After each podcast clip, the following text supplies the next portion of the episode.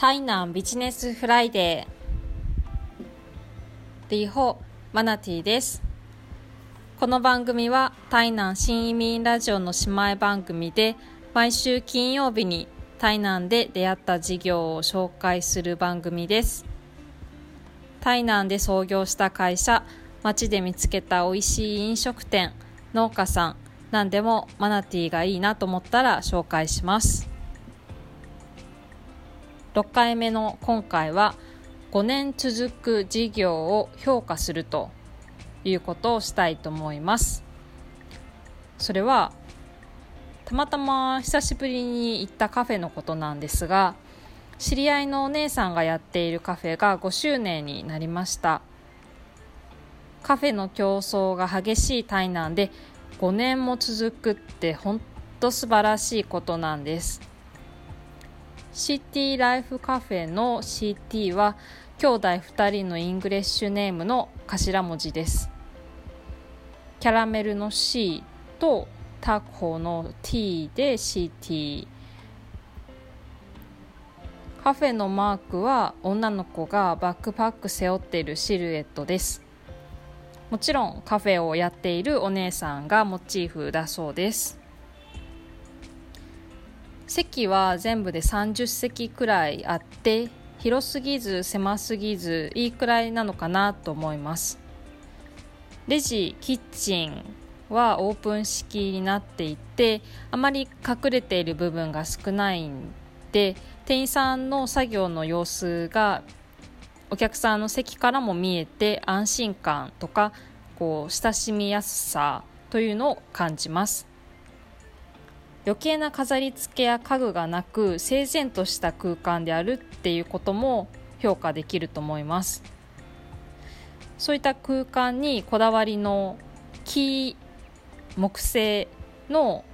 あのものがいくつか配置されているといった感じです。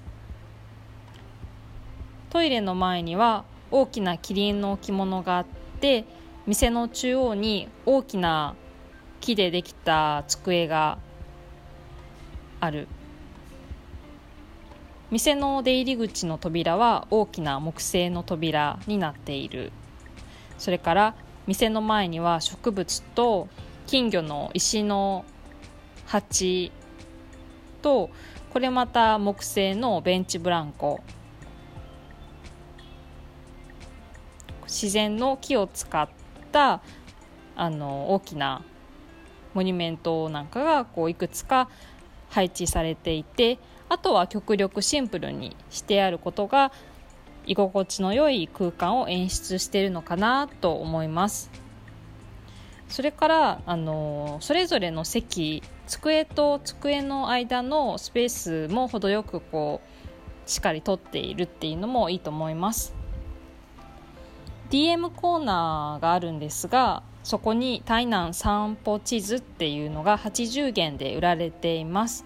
これは台南の女性クリエイターが作った地図であのちょっとね特殊ないい紙を使っていて雨にも